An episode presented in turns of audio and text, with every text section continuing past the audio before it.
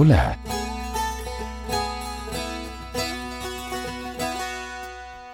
Bienvenidos una vez más a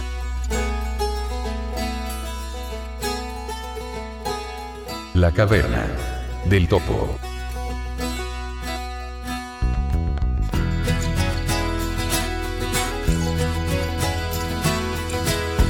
Bienvenidos amigos al episodio 22 de su podcast favorito, La Caverna del Topo, primer episodio de la tercera temporada. En este caluroso mes de febrero de 2016 compartiremos junto a Paula, Vladimir y Rodrigo una amena charla donde el inicio de la tercera temporada, la nueva sección de noticias breves y la inauguración de los módulos de autoatención para personas ciegas del Poder Judicial serán los temas de fondo. A continuación Vladimir nos sumergirá en la apasionante y compleja trama de la novela Cryptonomicon. Finalmente Rodrigo nos mostrará en la demo de hoy el uso de la aplicación MP3 Game para Mac y Windows, útil herramienta que permite, de forma masiva, igualar el volumen de todos los audios MP3 que necesitemos para poder escucharlos donde sea sin problemas. Recuerden visitarnos en www.lacavernadeltopo.cl o contactarnos a contacto arroba lacavernadeltopo.cl en nuestro Twitter arroba caverna del topo o buscarnos en versión original o iTunes como podcast La Caverna del Topo. Y, a continuación de este sumario algo especial, un saludo de uno de nuestros auditores desde República Dominicana. Ahora escuchamos a Miguel Marte, un gran abrazo desde La Caverna del Topo.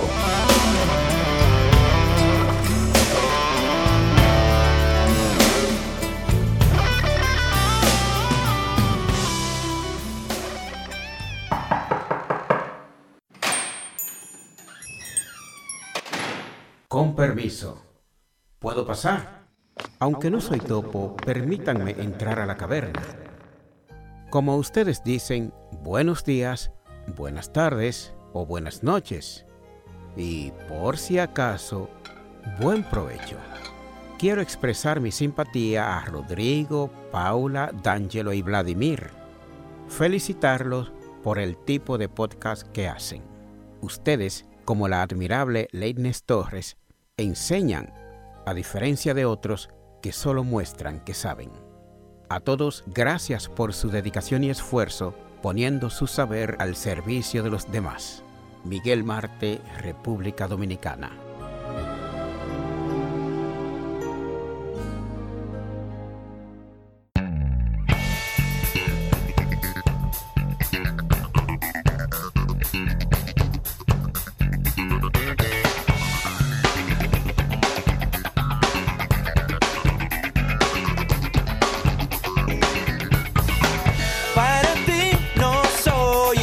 Hola amigos, bienvenidos al episodio número 22 de su podcast favorito, La Caverna del Topo, el primero de este año 2016 y el primero de la tercera temporada que da inicio ahora en la primera quincena del mes de febrero. Les rogamos eh, las disculpas del caso por haber estado ausente durante enero, pero como ustedes sabrán, acá en el hemisferio sur estamos de vacaciones. Y ya sin más, vamos a presentar a mis queridos contertulios, partiendo por las señoritas. Doña Paula, ¿cómo está? Mucho calor, ¿y ustedes? Mucho calor también por acá, es un infierno, pero vamos a ver cómo está nuestro segundo contertulio, don Vladimir Spiegel. ¿Cómo está Vladimir? Muy bien, pues amigo mío también, con mucho calor, pero tengo una cervecita esperándome en el refrigerador. Oh, qué envidia, yo ya me la terminé. Si no, en este momento estaríamos dándole el bajo absolutamente, porque eh, las coletillas del mes de febrero se hacen sentir bastante fuertes. Bueno, como ya les había comentado, em, iniciando este nuevo año con muchas energías, con mucho ánimo, con muchas ganas y como no, como ya va siendo costumbre en los últimos episodios, vamos a saludar a nuestros queridos amigos que nos han mandado saludos. ¿A quién tenemos que saludar nosotros, señorita Paula? Carlos Alexis de Chile, eh, Reinier Pinari de Venezuela, Joy Colón de Puerto Rico. Muy bien, señorita Paula, excelente. don Vladimir, ¿a quién tenía que saludar usted? Bueno, vamos a saludar a. Voy a saludar a Alfredo Navarro de Uruguay. Voy a saludar también a, al estimado Tony Arenas de Valencia, España. Y a mi queridísima y muy cercana amiga Charo García de Lima, Perú, que nos saludó también. Excelente, don Vladimir. Y por mi parte yo tengo que saludar a las siguientes personas. A la señorita Ana Carolina Altamirano de Chile. A la señorita Leidnes Torres de República Dominicana. A Miguel Marte de República Dominicana.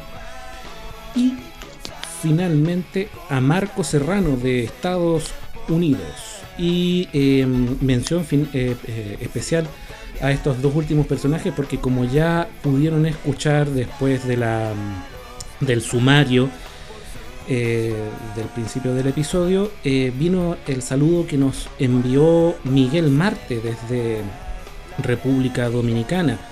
¿Se acuerdan que nosotros les habíamos pedido que nos mandaran saludos grabados para poder incluir en nuestros episodios? Bueno, nuestro amigo nos ha mandado este hermoso saludo, la verdad le quedó espectacular y fue un orgullo recibirlo y un honor poder publicarlo. sí, quedó muy bueno, la verdad es que fue muy grato. Muchas gracias por enviarlo. Es verdad, sí, de muy buena calidad y con mucho afecto, que es lo que más importa. Y eh, también mencionó a nuestra amiga Leitness, que también yo saludé por su blog. Eh, el cual nuevamente les recomiendo que lo visiten, tifloios.blogspot.com porque es muy bueno.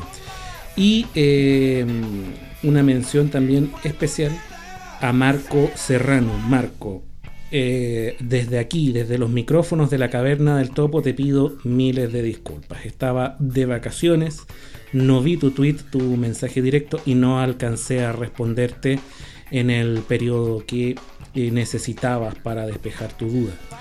Por lo tanto, eh, ya lo hice a través de mensaje directo, pero también lo aprovecho de hacer desde esta tribuna porque me da muy eh, cargo de conciencia el no haber podido ayudarte. Así que... castígate. exactamente, me castigo, como decía Espinita en la oficina, listo. Eh, sí, y Marco estaba súper interesado en el tema de Audacity. Yo tengo contacto con él y me hacía preguntas a mí. Y yo, así, ignorante en el tema, eh, le decía que se comunicara contigo, Rodrigo, y con D'Angelo. No sé, el problema es que yo estaba. es, la deuda que tenemos en el podcast. no, la tercera parte. El 23 es Audacity, sí o sí, chicos. Por último, ahí no hacemos biblioteca porque Audacity es notorio. Es notorio que lo está pidiendo la gente. Tuvo bastante audiencia ese podcast. Efectivamente, si no es por sacarme los pillos, pero el problema que tengo, como ya lo comenté es el equipo con Windows. Pero por lo que estoy viendo, mejor lo voy a hacer solamente con Mac y dando las, las, salvedades de forma verbal, las diferencias que hay entre ambos sistemas. Aunque he de confesar que, gracias a nuestros escuchas, me he dado cuenta de varios errores que cometí al dar las explicaciones de Windows y es precisamente por no tener el equipo con el sistema adelante.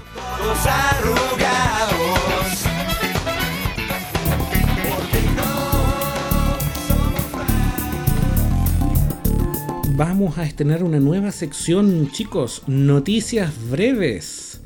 A lo largo de estos meses y entre una grabación del podcast y la siguiente, que aproximadamente pasan 15 días, en nuestro timeline de Twitter suceden cosas.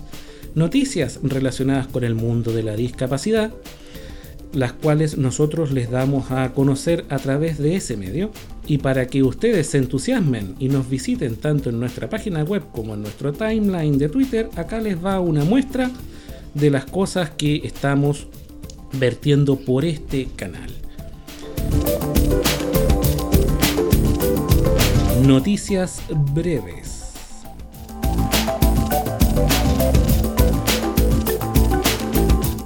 De Tiflo Juegos.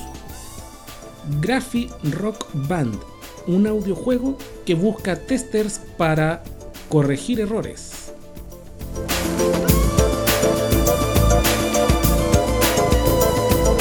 Poder Judicial de Chile. Se inauguran módulos accesibles con software para que las personas con discapacidad puedan acceder a la información del Poder Judicial.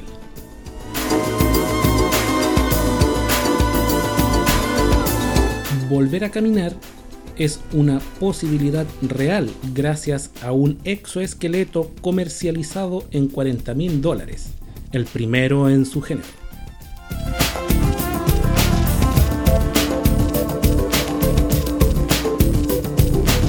Lego anuncia su primera figura en silla de ruedas.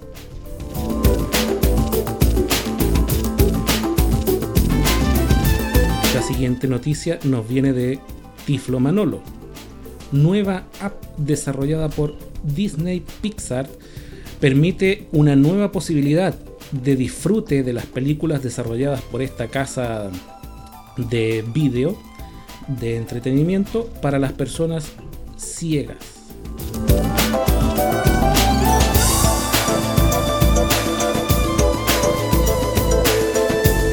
Siguiente noticia amigos.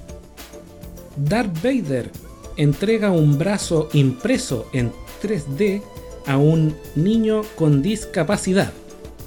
Evidentemente este era el personaje disfrazado de Darth Vader entregando este brazo impreso en 3D en una ceremonia. Maravillosa tecnología la impresión 3D.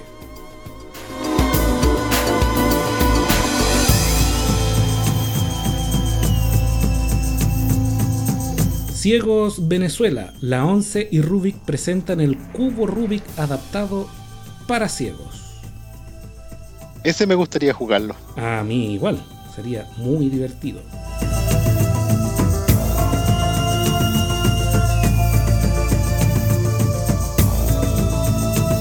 Y esta y otras noticias son las que podemos encontrar en nuestro timeline de Twitter. Les invitamos a visitarlo y a que nos sigan para enterarse de estas y más novedades.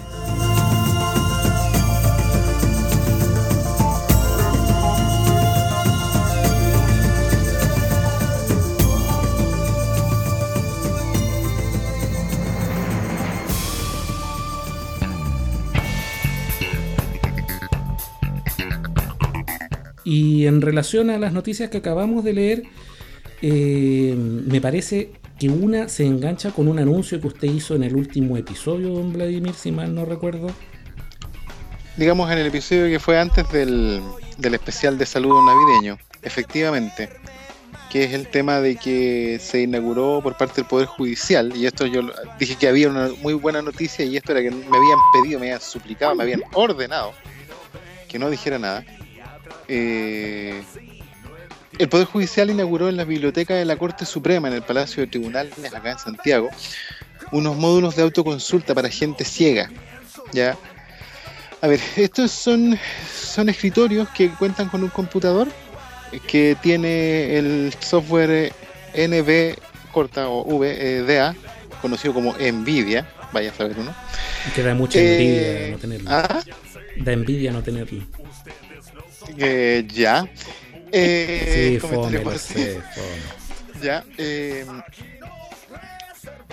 están en computadores, como te digo, instalados con este lector de pantalla y con audífonos y están disponibles solamente para personas ciegas. O sea, está esto está todo el día instalado el software y está corriendo en una página que es accesible para ciegos. De hecho, el esfuerzo que hizo el Poder Judicial es súper grande, porque no solamente eh, adaptó los equipos, sino que rediseñó unas páginas web para que fueran más accesibles todavía con el eh, NVDA. Y esto eh, fue, perdón que, que, interrumpa Vladimir, pero me asalta la curiosidad. ¿Este rediseño de las páginas web fue hecho exprofeso por este...? Fue hecho exprofeso para estos módulos. Impecable, o sea, es un esfuerzo titánico al parecer. Sí, efectivamente. No, no tanto titánico. Eh, hubo una pequeña ceremonia de la cual tenemos algunos audios entiendo que van a ser más escuchados más adelante. Efectivamente. Eh, no es un esfuerzo tan titánico, fíjate, Rodrigo. Lo que pasa es que yo creo que es más una cuestión de voluntad. Mm, a ver, yo trabajo en el Poder Judicial. Y en realidad se trata solamente de, de, tener la paciencia de preguntarle a una persona, oye, ¿esto te sirve como está? No, ya, ¿cómo lo podemos hacer? O sea, por ejemplo, la página principal del Poder Judicial, o sea, poderjudicial.cl o pejud.cl, eh, antes, hará unos dos, tres años atrás, era una cosa infumable para los ciegos. No había cómo, no había cómo. O sea, yo muchas veces terminaba, cuando no trabajaba en el Poder Juez, sino que cuando trabajaba como abogado independiente, porque soy abogado, eh, tenía que irme a buscar un enlace que era mapa del sitio para poder acceder a lo que yo estaba buscando. ¿Ya? Y ahora cosa de unos dos, tres años atrás, la cambiaron la página y quedó mucho más accesible. Hay todavía algunos enlaces en la página sin quitar, pero quedó muy grande, quedó enorme, quedó interminable y sigue siendo infumable la página Judicial. Accesible, pero con problemas. Accesible, pero es infumable. Mm. Y, pero no obstante eso, no obstante eso, en estos módulos, lo que se está, lo que la persona va a consultar es sumamente accesible. Es sumamente accesible, se pueden consultar tres tipos de cosas que son eh, consultar los juicios, o sea, tú teniendo los datos de un juicio determinado, teniendo el tribunal, el rol y el año, que son el rol es un número, eh, lo puedes consultar lo otro es consultar las últimas sentencias del Poder Judicial, lo que se llama la jurisprudencia, saber qué es lo que está fallando la Corte Suprema en determinada materia. Y lo otro es doctrina, que es decir, eh, literatura especializada escrita por autores muy reconocidos que están en, de la biblioteca. Y ahí también hubo otro esfuerzo enorme, que son muchos, pero muchos, muchos libros que están disponibles. Impecable. ¿Y estos libros están disponibles en formato ¿Digital? ¿En braille? Digital, digital, Hay algunos libros en formato braille también. No sé cuáles son, la verdad es que no, no, tuve tiempo de, tocarlos. No, sé cuáles serán, pero hay libros en braille también. Ahora, tú comprenderás que yo, por lo menos, eso, eso podría dar, pauta para otro podcast, pero en mi opinión muy personal, el braille medio, está medio muerto ya. Sobre todo, sobre todo con el uso de los teléfonos personales, de, los teléfonos inteligentes. No, eso es todo un tema, porque es tan, eh, fracturado el tema y las opiniones que yo como ser humano, como persona, tengo una opinión al respecto, pero como profesional tengo otra, y ambas opiniones son opuestas radicalmente. y me imagino cuál es la tuya. Como profesor, ¿crees que el braille no puede morir? Más que el braille que no puede morir, yo pienso, o sea, profesionalmente una persona que no sepa braille es analfabeta, Lizzie Exactamente, exactamente. Porque finalmente la, es la forma de que entre a la cabeza la ortografía. Exactamente, y la redacción y la síntesis y todo, pero objetivamente yo no lo uso mucho. Yo, yo, yo, no lo ocupo, yo lo sé, me sé el diccionario, pero por ejemplo la puntuación no la sé. Oh, eso yo no soy alfabeto, entonces yo no sé nada. Eh, nada el alfabeto yo también, o sea, obviamente yo me sé el alfabeto, los signos de puntuación, pero fíjate, el código matemático por una cosa laboral. Que tú acabas de decir, eh, eso que tú acabas de decir es clave, porque por ejemplo Paula dice que ella sería entonces alfabeta pero resulta que yo he leído correos redactados por Paula y están muy bien redactados. Pero es que sabes que lo que, perdona, eh, Rodrigo, que te interrumpa. yo creo que sé lo que eh, Yo creo que aquí hay un, acá hay un tema, no sé, pues, eh, yo lo divido en dos. Por ejemplo, los ciegos, eh, los ciegos que nacen ¿Ciegos? ciegos, sí, valga la, la redundancia de la palabra. Y los que se y los otros que, se, que son adquiridos en el camino.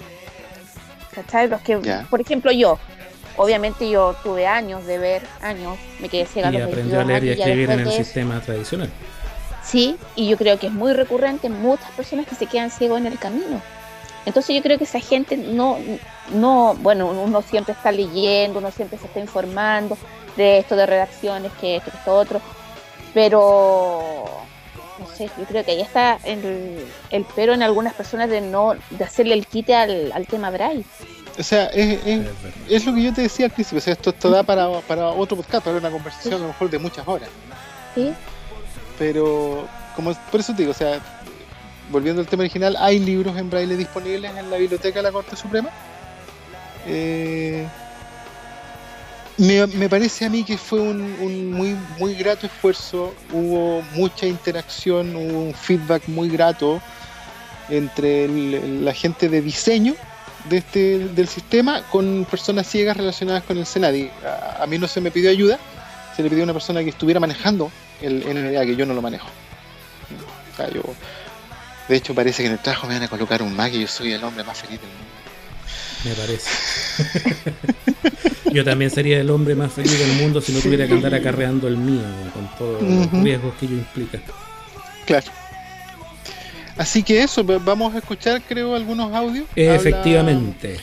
Habla, una persona ciega, eh, habla el, em, el director del Senadis y habla por supuesto el que hasta ese momento era, porque cambió ya, eh, hasta ese momento era el presidente de la Corte Suprema, don Sergio Muñoz Gajardo, mi jefecito. Entonces vamos a escuchar eh, el audio que tenemos y, mm, de esta ceremonia. Y no va a ser completo porque es, muy largo. Sí, pero, es larguísimo, es un fragmento. Algunos fragmentos. Pero, antes de escuchar el audio, yo tengo una duda con respecto a esa página que, que Vladimir explica. Desdúdese. Y, por ejemplo, tú dices que esa, esa página está accesible para los computadores de allá del Poder Judicial. Sí y que es accesible, uno puede acceder, perdón, a, libros y a material.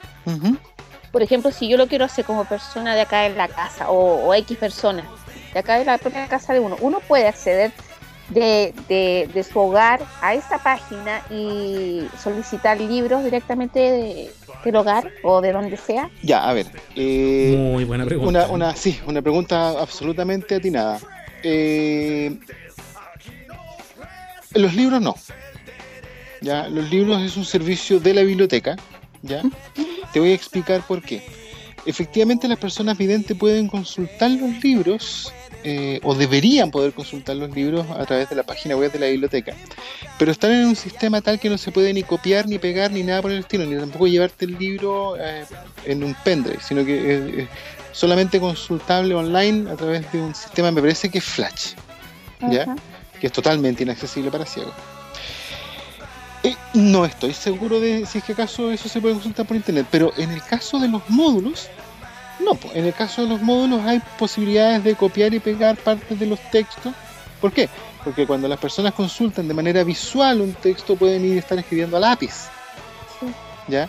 Como los ciegos eventualmente no tenemos esa facilidad y como el sistema de revisión en la página no es accesible, entonces se dio la posibilidad de que se abriera el texto en un formato, eh, no digamos editable, pero sí leíble eh, por un, de manera convencional. Entonces también se puede copiar y pegar, por ejemplo. Entonces son cuestiones de derechos de autor que están involucradas. Y como es el Poder Judicial, no se pueden hacer eh, excepciones en ese aspecto. Claro, Claro, pero a ver, no me voy a meter en, detalles, pero hay excepciones en la ley de derechos de autor, pero, pero efectivamente, o sea, es por cuestiones de derechos de autor. Exactamente, porque una cosa son las excepciones que se pueden hacer y otra cosa es el uso que la persona que va a disponer de ese le vaya a dar. Y hay que velar por esas cosas. Exactamente. Ahora, la parte de jurisprudencia, es decir, los últimos fallos de la Corte Suprema y la parte de consulta de los estados de causa, eso ha estado siempre disponible en el portal, eh, portal institucional.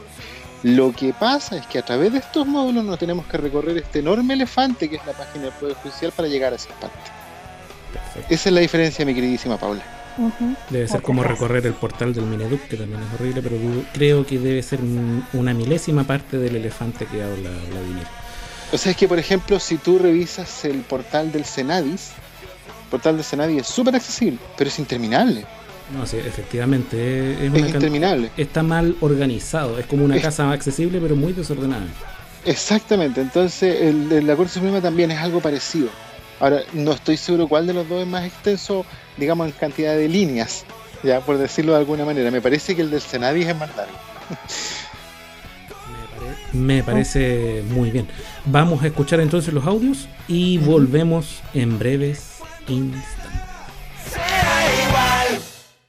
Avanzar hacia la accesibilidad universal, facilitando el acceso a la información para los usuarios con discapacidad visual, es el objetivo del proyecto que inauguramos hoy. Los módulos de autoconsulta para personas con discapacidad visual constan de una estación de trabajo convencional con un software lector de pantallas de código abierto y audífonos. Estos módulos además cuentan con señalética de formato braille que permite reconocer la operatividad del sistema. Sumado al anterior, se ha adquirido una colección de libros en formato braille que ha sido elaborado por la imprenta de la Biblioteca para Ciegos y un espacio habilitado para su consulta. Durante el 2016, la Biblioteca de la Corte Suprema continuará presentando esta colección en braille. Los módulos de autoconsulta otorgarán autonomía en cuanto a la consulta y búsqueda de información en los sitios web del Poder Judicial, como lo son el sistema de tramitación de causas tanto en tribunales como cortes, bases de datos de jurisprudenciales, biblioteca virtual de la Corte Suprema y también el portal institucional. Este es un proyecto promovido por el señor presidente de la Corte Suprema y desarrollado por la Dirección de Bibliotecas y Centro Documental con la colaboración de la Oficina de Comunicaciones y el Departamento de Informática de la Corporación Administrativa del Poder Judicial. Lo que se está haciendo acá es de acuerdo a la Convención Internacional de los Derechos de las Personas con Discapacidad del 2006, ratificada en Chile del 2008, y que la Ley 20.422 quiere avanzar y ayudar en la implementación de esta convención, es nada más ni nada menos que eliminar barreras. ¿Qué barreras? Barreras que no permiten que personas ciegas puedan tener las mismas condiciones de posibilidad y también de igualdad para poder acceder. Y en este sentido acceder a información, acceder también al uso del recurso de la biblioteca, un medio tan importante para los abogados y abogadas. Se está concretando en esta ocasión el módulo de autoconsulta para personas ciegas o con discapacidad eh, visual. Es una iniciativa que nace de la inquietud por la inclusión, pero esto se remonta a que como sociedad hemos avanzado en algunos aspectos y que tenemos mucho más que avanzar.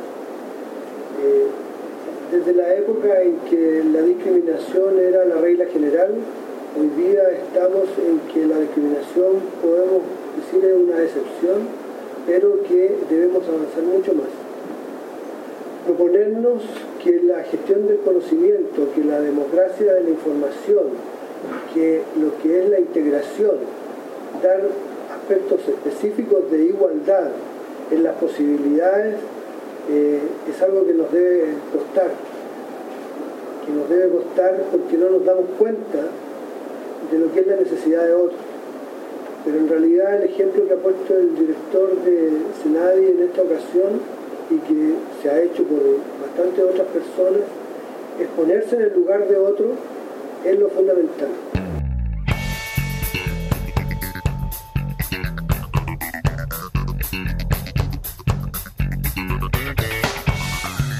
Volvemos, amigas y amigos. Eh, acaban de escuchar la, fragmentos de la ceremonia de la inauguración de los módulos del Poder Judicial para personas ciegas, módulos accesibles que Vladimir ya nos ha explicado en extenso. Em, a continuación vamos a pasar a la segunda parte de este episodio que es ni más ni menos que la biblioteca subterránea. Así el día de hoy toca. Exactamente, le toca a don Vladimir. ¿Y qué texto nos toca hoy, amigo mío? Bueno, como lo adelanté en, el, en la versión anterior del podcast, eh, hoy día vamos a hablar de un novelón, novelón en todos los sentidos, novelón por lo bueno y novelón por lo extenso, que es el Cryptonomicon de Neil Stephenson. No confundir con el Necronomicon de la No, no. Eso es otra cosa. El Necronomicon es un texto de magia, se supone, de Abdullah Lafresh esto no, esto es un texto, el Cryptonomicon es de criptografía, criptoanálisis y mm, criptología, eh, que, bueno, van a escuchar, circula entre dos periodos de tiempo principales, que es eh, la, la, Segunda Guerra Mundial y nuestros días, entre comillas nuestros días, porque está eh, fue escrito a finales de los 90, inicios del año 2000 es un muy buen libro, eh, ahí vamos a hablar, pero sí voy a hacer un, un detalle. ¿eh? A ver, cuando yo grabé, porque han de ser ustedes que esto no es en directo, queridos oyentes. En absoluto. Es, un Frankenstein que se va haciendo por módulos y después todo se Exactamente. Vamos pieza por pieza. Esto es un verdadero Lego. Mira, usted está lleno de suturas. Eh, el, hilo, de hecho, yo ya tengo aquí mi carrete de hilo y mis agujas preparadas para cuando terminemos esta parte. La cosa es que yo cuando lo grabé, Es más, una infidencia. Lo primero que ustedes escuchan, que es el sumario, es lo último que se graba. Me imagino. De hecho, me imagino. Porque después de todas las tonteras que nosotros decimos. Sí, y de que tengo que botar más de la mitad de la grabación a la basura. Claro. Bueno, lo que pasa es que yo, como te digo, cuando estaba grabando el, el, el yo lo grabé hace como un mes, ¿ya? porque como explicaste tú al principio del, del episodio, Estaba cual eh, enero, varada en la enero fue complicado, pues, estábamos de vacaciones, todo, entonces yo, como te digo, lo grabé hace un mes.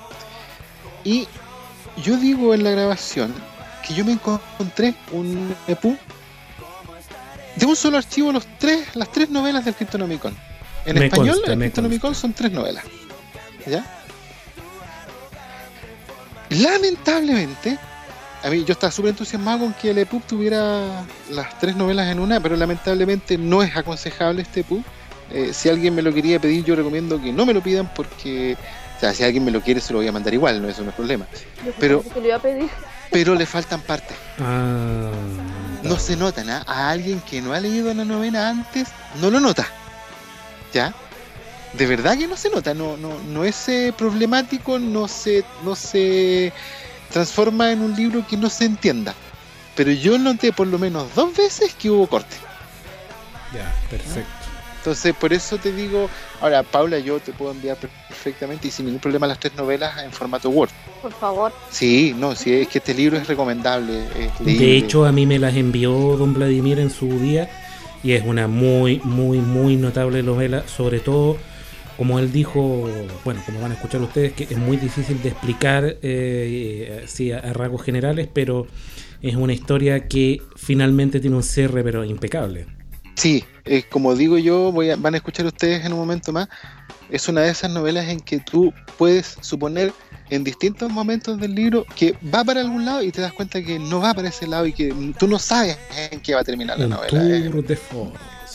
Un tour de force, exactamente. Una, frase bastante ridícula para decir que no sabéis qué chucha está pasando. Exactamente, de las imbecilidades literarias que hemos terminado acuñando y usando como frases cliché. Vamos entonces a la tercera biblioteca subterránea y a continuación, seguidamente, el demo de la- del episodio de hoy, el cual va a ser de MP3 Game. Así que vamos a darle paso a estas secciones y nos despedimos al final con todos ustedes, amigos míos.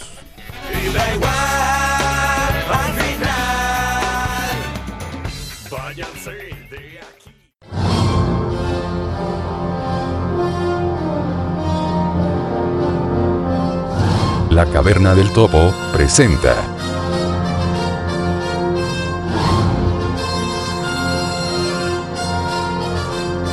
La Biblioteca Subterránea.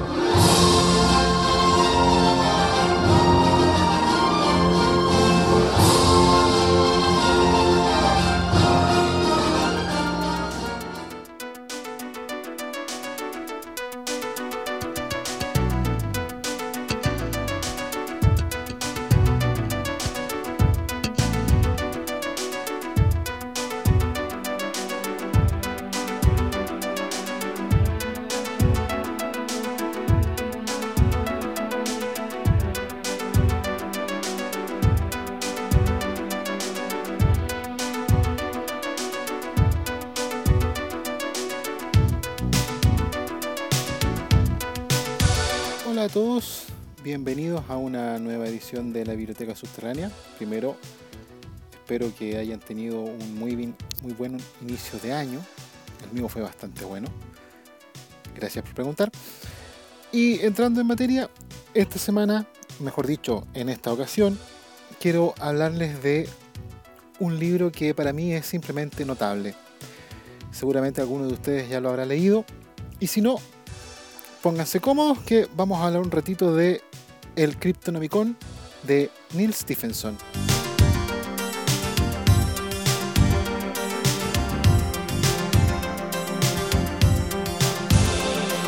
Primero que nada, Neil Stephenson es uno de los grandes, grandes autores de la ciencia ficción.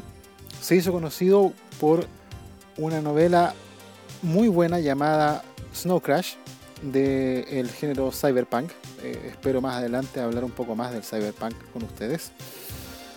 Hablar entre comillas, porque finalmente esto es solo un monólogo, pero en fin. Y después de eso, después de otras novelas que alcanzaron un nivel realmente muy bueno, y una de ellas se llamó el prestigioso premio Hugo, me refiero a la Era del Diamante, manual ilustrado para señoritas, que es un- una novela que se ha catalogado como de post-cyberpunk. Pues bien, después de eso, Neil Stephenson, y tras un tiempo de silencio literario, presentó una novela impresionante. Es el Cryptonomicon.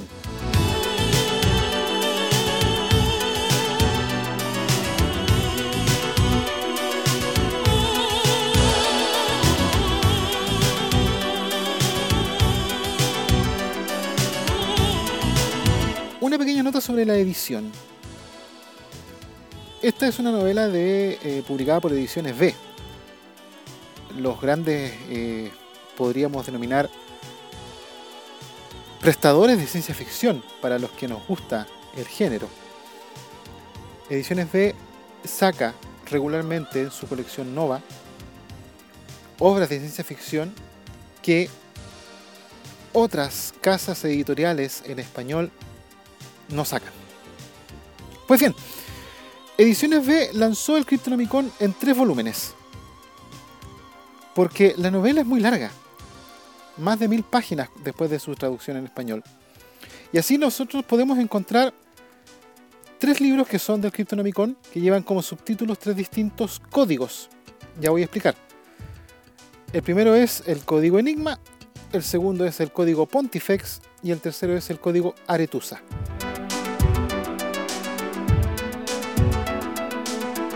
La novela Cryptonomicon, ya el título nos dice que se trata de criptología o criptoanálisis.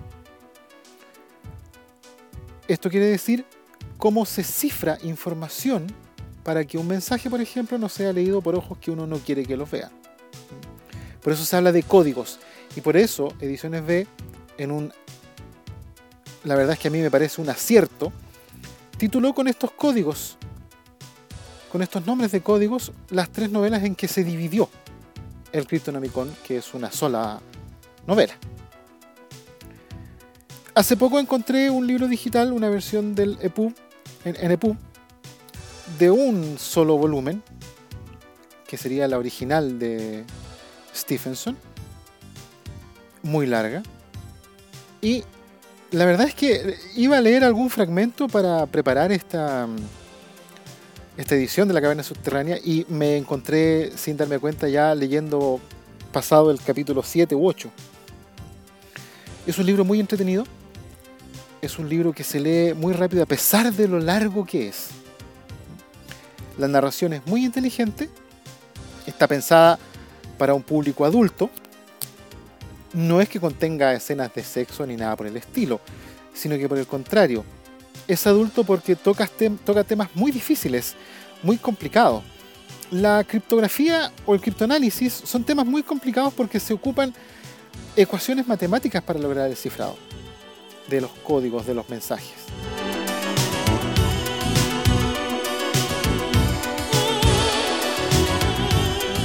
Básicamente, ¿de qué trata esta novela? Esta novela está dividida en dos secciones temporales, por así denominarla. Uno es la Segunda Guerra Mundial y otro es lo que podríamos denominar el tiempo presente. Tiempo presente que, valga anotar como primera idea, es por allá por el año 99, 2000. En la Segunda Guerra Mundial, el matemático Richard Waterhouse trabaja para la Marina y luego del ataque a Pearl Harbor, cuando que se inicia eh, la guerra entre Estados Unidos y Japón como parte de la Segunda Guerra, cuando ya eh, Estados Unidos entra directamente a luchar contra el eje, Waterhouse, luego del ataque a Pearl Harbor en el que resulta herido y en donde se queda prácticamente sin barco porque estaba en un barco que resulta destruido, es reclutado por la Oficina de Inteligencia Naval. Y dentro de la Oficina de Inteligencia Naval demuestra tener dotes más que impresionantes a propósito de criptografía. Pues bien, Waterhouse se va moviendo durante distintos escenarios de la guerra de la Segunda Guerra Mundial para los esfuerzos de los aliados en cuanto a los códigos del eje. Pero eso no es todo. Es de dominio público histórico que los aliados rompieron los códigos alemanes con relativa facilidad. El denominado código Enigma, que ocupaba la Marina alemana, fue roto, pero eso crea otro problema.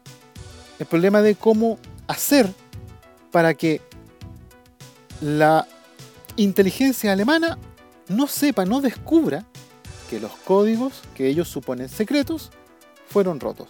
Porque si descubren que los códigos fueron rotos, entonces van a cambiar los códigos. Aquí entra otra figura, que es un marín, un marine rider, el sargento Bob Saptov, que se encarga o tiene al mando una unidad estadounidense que en combinación con una unidad británica se encargan de la teoría de la información. Ellos no saben lo que están haciendo, de ninguna manera. Pero la idea de ellos es que los alemanes no descubran que los aliados tienen los códigos. No es una tarea fácil porque, en principio, si se torpedea con un submarino un convoy que lleva suministros, por ejemplo, de Italia a África para Rommel, si todos los convoyes son atacados, la inteligencia alemana sabrá que su código naval ha sido descifrado. Pero por el contrario, los aliados no pueden dejar de torpedear los convoyes porque definitivamente si no los torpedean, Rommel recibe sus suministros. Es este equilibrio al que se enfrenta el sargento Bob Satov.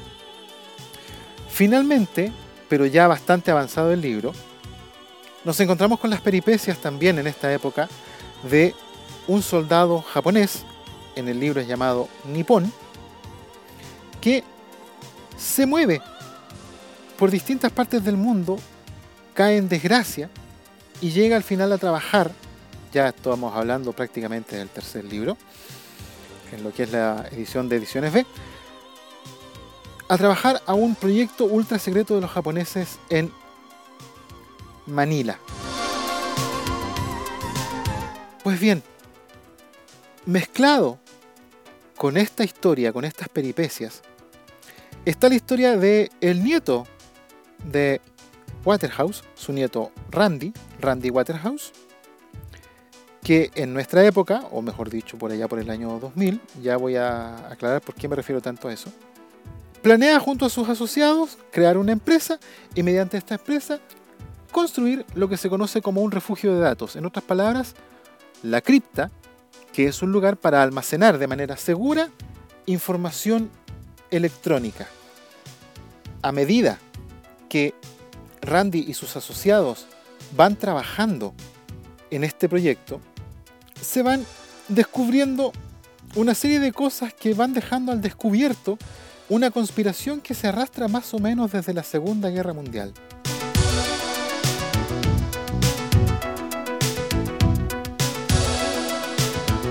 Esa es a grandes rasgos, muy, muy a grandes rasgos, la trama de el Cryptonomicon. No obstante, si bien es cierto lo que acabo de decir es relativamente suficiente para describirlo, eh, no es una novela de fácil descripción, por el contrario. El Cryptonomicon es una novela, novela que tiene un montón de aristas, un montón de cosas que van pasando, que a uno lo mantienen prendido al libro. Como dije antes, es un libro que se lee muy rápido, pero que es extensísimo, es muy, muy largo y que uno en realidad no sabe en qué va a terminar. No se puede saber cuál es el real final del libro de antemano, lo cual es de agradecer. Se ocupa una expresión que es un tour de force, que es una expresión que yo considero bastante ridícula para decir que es un libro que no se sabe para dónde va. No se sabe cuál es el destino de los protagonistas, ni siquiera qué destino tiene lo que ellos están planificando. salvo por supuesto los personajes que están relacionados con figuras históricas de la Segunda Guerra Mundial. Por ejemplo, Lawrence Pritchard Waterhouse, que es el abuelo de Randy, se relaciona con una figura real de la década de los 40 que es Alan Turing. Entonces, de ellos sí hay un conocimiento. La guerra finalmente los aliados la ganaron. Eso lo sabemos. Pero la verdad es que uno no sabe en qué va a terminar la historia de Waterhouse. Y mucho menos sabe en qué va a terminar la historia de Randy.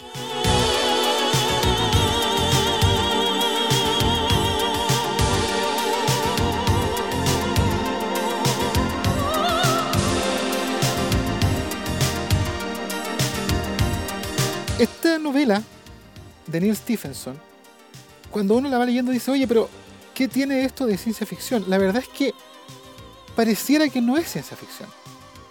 De hecho, en una gran parte no lo es. Pero Stephenson nos sitúa la novela en una especie como de universo paralelo, en donde hay ciertas discrepancias con eh, nuestro, nuestro mundo.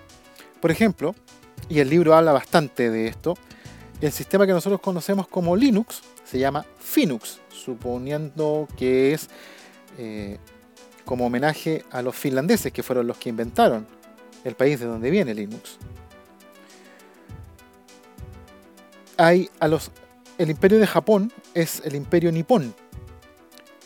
Los alemanes son conocidos como los teutones. Cosas así, son pequeñas cositas que a uno lo hacen preguntarse, ¿esto es o no es ciencia ficción? No importa. No importa si es ciencia ficción o no. La verdad es que el libro es una verdadera maravilla. Yo en lo personal me lo he leído, eh, y aquí incluso me da un poco de vergüenza decirlo, pero lo voy a decir igual, me lo he leído cinco veces. Y la verdad es que mientras estaba preparando esta edición de La Caverna Subterránea, me, me he planteado, y ahora mientras hablo con ustedes, mientras les cuento todo esto, me estoy planteando de verdad, muy en serio, si lo vuelvo a leer o no. La verdad es que es muy entretenido y siempre uno, siempre, de verdad, cada vez que lo lee se va a encontrar con algo nuevo. Algo que en alguna lectura anterior uno pasó un poco de largo o que no se dio cuenta o que relacionó después. Yo la verdad es que recomiendo mucho esta novela. Es una novela que está llena de momentos muy tensionantes, de, de momentos muy críticos. Hay momentos en que uno se le aprieta un poco el corazón al escucharlo. Eh, la muerte de uno de los personajes que aparece en la novela, no de los protagónicos, de los que le acabo de hablar, sino que de otro, que uno no sabe qué, qué carajo es lo que pasó. Por otro lado, también la novela está llena, pero llena prácticamente en todo momento de un humor rayano en la ironía, pero que resulta impresionante.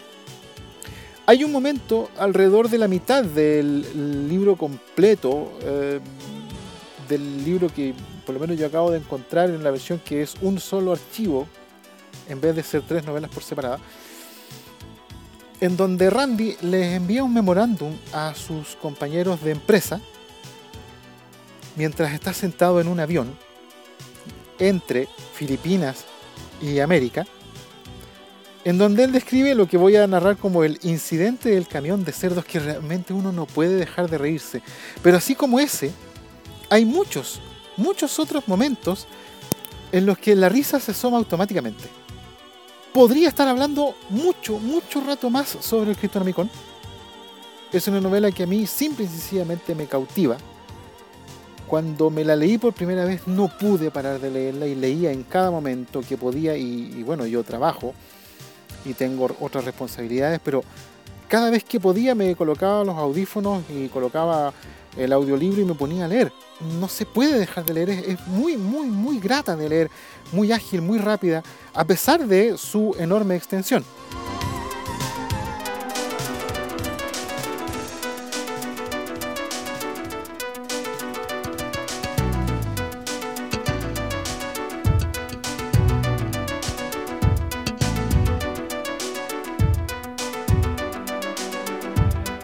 Solo me queda por decir un detalle hay momentos en la narración en la que el autor hace esfuerzos realmente notables por explicarle al lector cómo funciona un sistema criptográfico. Por ejemplo, cómo funciona la máquina Enigma, la máquina alemana descifrada, descifrado llamada Enigma. Y ocupa como ejemplo una rueda de bicicleta, que en este caso es la rueda de la bicicleta del doctor Alan Turing. Ya sabemos, personaje que es real. Ese momento es un poco latoso, hay que decirlo.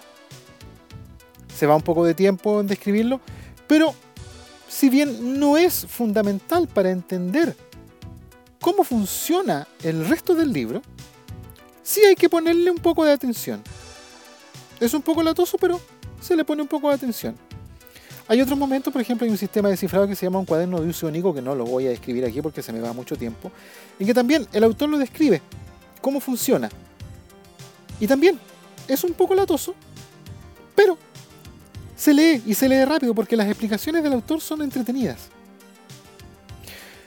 Si leen este libro y no lo han leído, voy a recomendarles también otro momento, ya en el tercer tercio de la novela entera, que es cuando Lawrence Richard Waterhouse está enamorado de una mujer y él hace una tabla de cómo gestiona su trabajo el nivel de eyaculaciones que se puede llegar a tener. Ese es un momento que lo único que se puede hacer es reírse.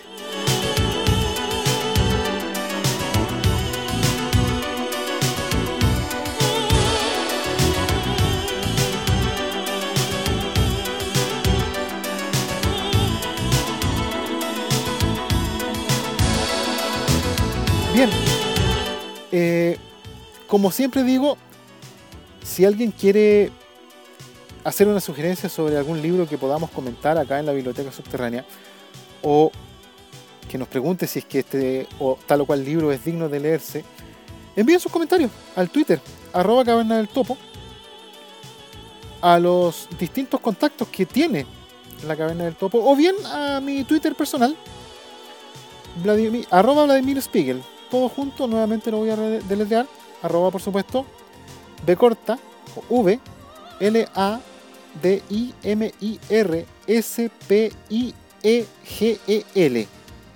Ese es mi Twitter. Cualquier sugerencia la voy a leer con mucho agrado. Si quieren me pueden mandar un correo electrónico a Vladimir, también con V, me corta, Vladimir arroba lacavernadeltopo.cl y voy a contestar cuanto correo me llegue, lo prometo. Si me llegan 500 correos en un día, evidentemente no los voy a responder todos, pero voy a hacer lo que pueda.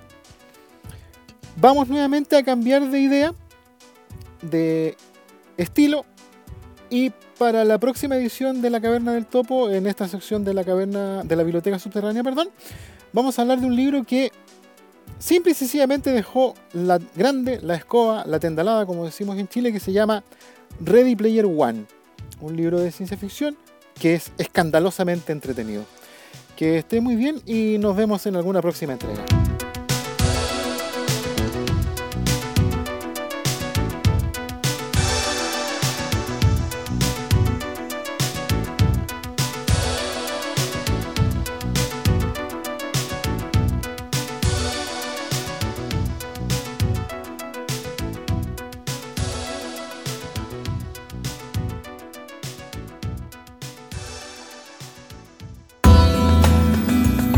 Caverna del topo.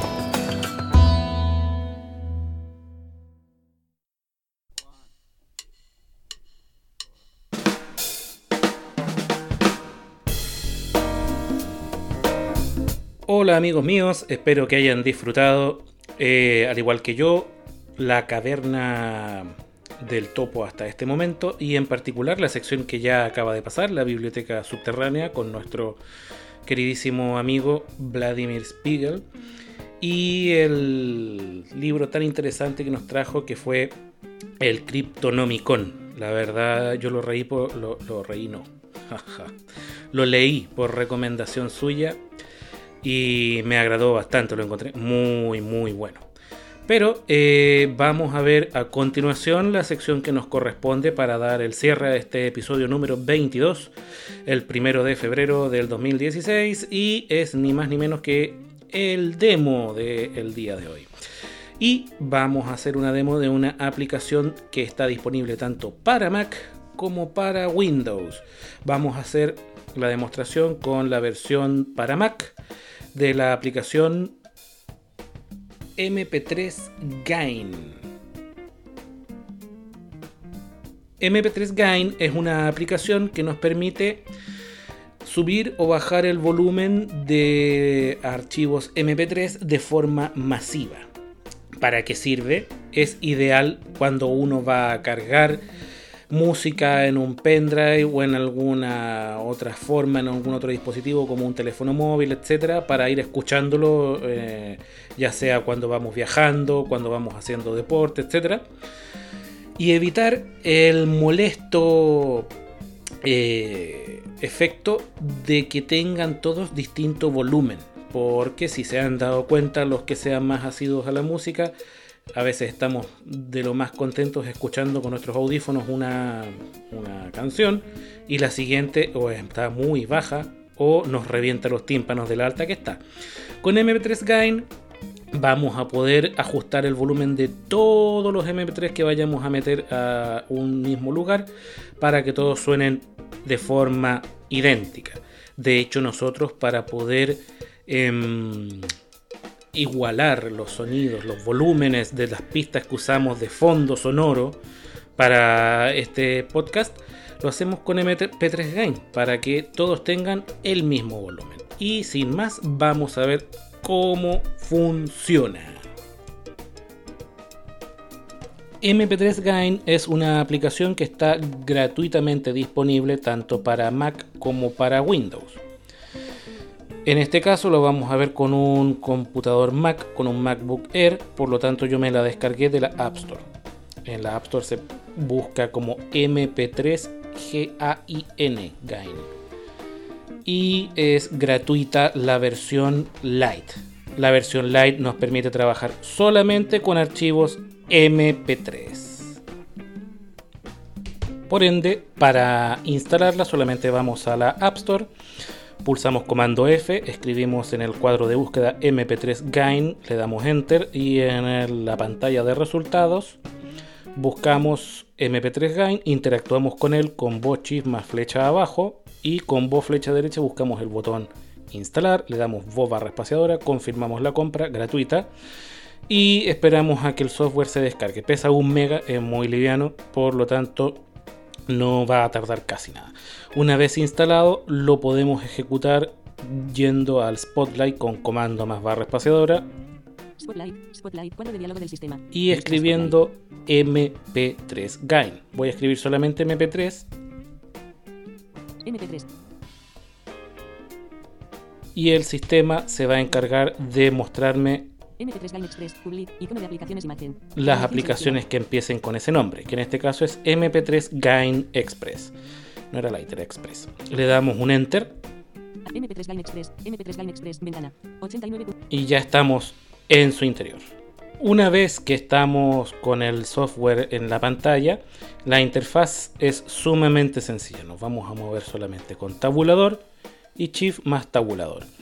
Podemos eventualmente usar los comandos propios de VoiceOver como voz, flecha derecha, flecha izquierda, etcétera, interactuar como ah, hacemos tradicionalmente, ¿no? Pero no es necesario ya que la aplicación trae comandos de teclado propios. Pulsamos tabulador para recorrer la interfaz. La primera es una casilla que se llama evitar el recorte. Seguimos tabulando. La segunda es una tabla donde van a aparecer los MP3 que vamos a transformar. Seguimos tabulando. Solo analizar, botón un botón solo analizar, un segundo botón aplicar ganancias, seguimos pulsando tab, un botón sin etiquetar que es el botón de ayuda, seguimos tabulando, añadir, archivos, seguimos tabulando, añadir carpeta, seguimos tabulando, quitar, archivos, seguimos tabulando, quitar, todo, tabulamos, contenidos seleccionados, editar texto, contenidos seleccionados, editar textos, un cuadro de edición, seguimos tabulando. Evitar el recorte, no seleccionada, casilla. Y evitar el recorte. Volvemos a lo primero. ¿De acuerdo? Esta es toda la interfaz. Podemos avanzar siempre con Tab y devolvernos con Shift más Tab y tenemos todos los controles a nuestra disposición. ¿Cómo funciona? De la siguiente manera. Cuando nosotros ingresamos por primera vez a esta aplicación, Contenidos seleccionados, edita. Aparecemos en este cuadro de edición, donde escribimos los decibeles a los que queremos que se igualen todos nuestros MP3. Normalmente viene de fábrica sugerido 89,0. Punto cero en realidad. Nosotros podemos aplicar esa ganancia o la que nosotros queramos. Por ejemplo, yo me he dado cuenta que la mayoría de las canciones están entre los 105 decibeles y los 85. Por lo tanto, hay que elegir una, un volumen intermedio. Vamos a colocar 92.0. Digo 92.0. Una vez hecho eso, tenemos que insertar los archivos que vamos a necesitar. Apretamos Shift más tabulador hasta Quitar todos, botón, quitar archivo, botón, añadir carpeta, botón. Añadir carpeta o añadir archivo. añadir archivo. Cualquiera de esos dos botones nos van a servir para lo que necesitamos hacer a continuación, que es agregar archivos MP3 para que sean transformados. ¿Mm? Vamos a pulsar añadir carpeta. Añadir carpeta, botón. Le damos bombas barra espaciadora. Se abrió un cuadro de diálogo estándar de abrir y lo primero que y aparecemos ya en, en, la lista de carpetas, por lo tanto podemos recorrer con flecha abajo o flecha arriba. ¿Mm? Voy a escoger una carpeta que se llama antiguos. que contiene todos los archivos que hemos usado alguna vez de música MP3 en el podcast de la caverna del topo. Le voy a dar enter a esa carpeta. 92.0. Contenidos seleccionados. Editar texto.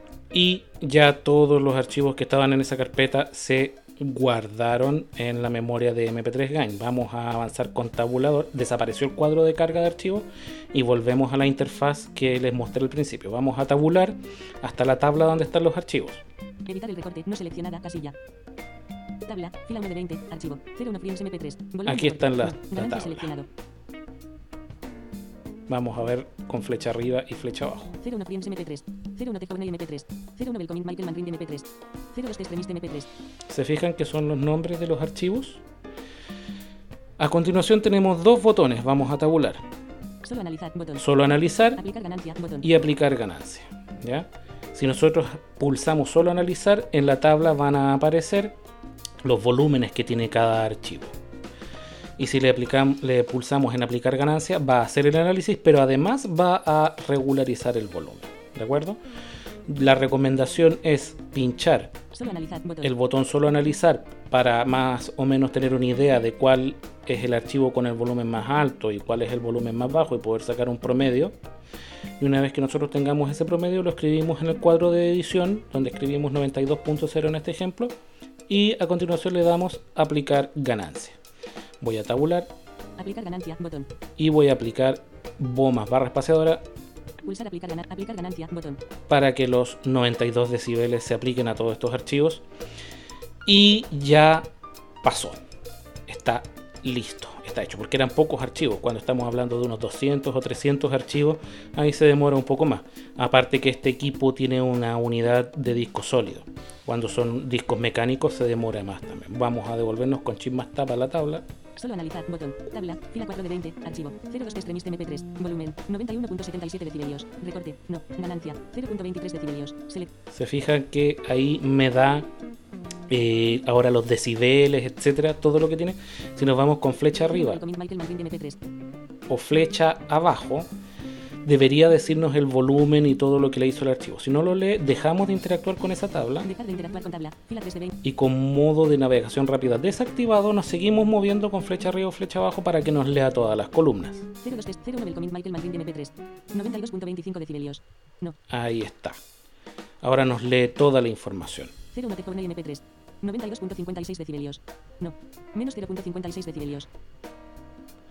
Si se fijan, eh, este software lo que hace es intentar aproximar el volumen a la cantidad que nosotros le indicamos. Si nosotros verificamos la casilla que dice evitar recorte, lo que hacemos es colocarle un modo de protección al software para que no degrade la calidad de audio del archivo, sino que intente acercar el volumen, la ganancia, lo más posible a lo que nosotros le pedimos, pero si no es capaz de llevarlo a ese volumen exacto, lo deja en lo más cercano que puede sin afectar la calidad del mismo. Por eso es importante que esa casilla también la verifiquen. Este es el uso de la aplicación MP3 Gain. Funciona de la misma forma tanto en Windows como en Mac. Espero que hayan disfrutado de esta breve demo y que hayan tenido un muy buen comienzo de año. Un abrazo y nos vemos en la despedida en algunos segundos más.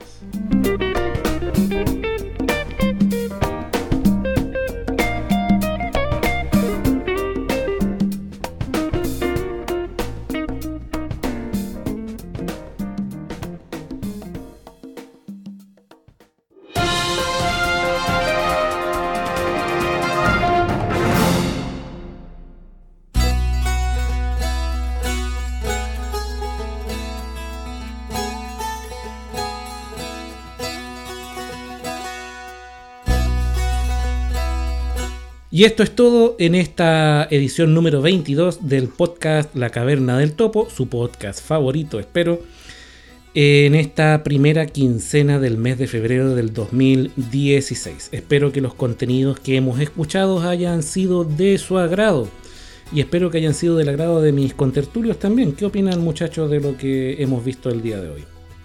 Excelente, me gustó bastante porque viene bien completo. Sí, fíjate, bien variado. Eh, habían cosas que contar, parece. La verdad es que, bueno, espero que haya sido el agrado de la gente. Salúdennos, manden saludos. Correo. Como el amigo Miguel Marte. Amigo mío, no hemos dado el ping-pong del contacto. Oh, cielos. Es que como ahora lo ponemos al final se me había olvidado. Vamos entonces, ¿qué les parece el ping-pong?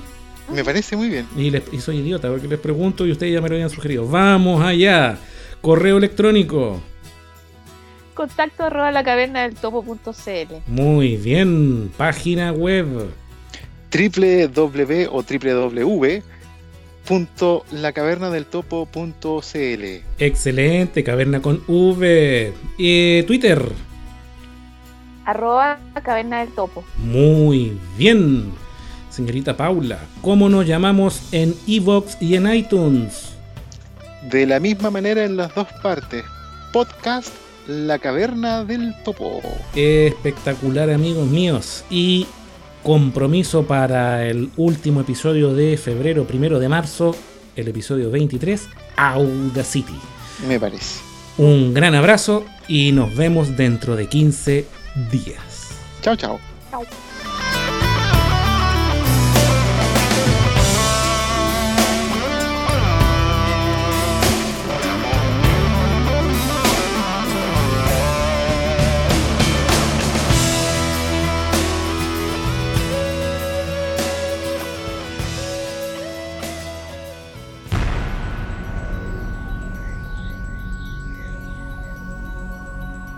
Visítanos en www.lacavernadeltopo.cl. Contáctate con nosotros al correo electrónico, contacto, arroba, lacavernadeltopo.cl o, al Twitter, arroba caverna del topo. Búscanos en iTunes o en con el nombre podcast La Caverna del Topo y, recuerda, que puedes escuchar todos nuestros episodios pinchando el enlace podcast La Caverna del Topo que se encuentra en nuestra página web